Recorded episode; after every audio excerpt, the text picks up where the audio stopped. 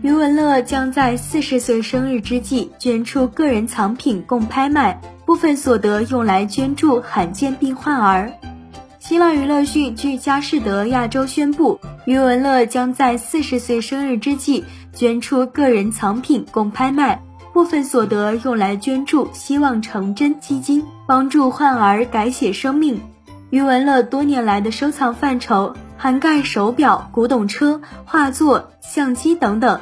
这次拍卖将其展出珍藏的 NFT 加密艺术拍品，其他精选拍品还包括乔治康多画作及某品牌罕见手表。三项藏品总市价估计超过三千万人民币。对此你怎么看？欢迎在评论区留言讨论。本期内容呢就到这里，下期精彩继续。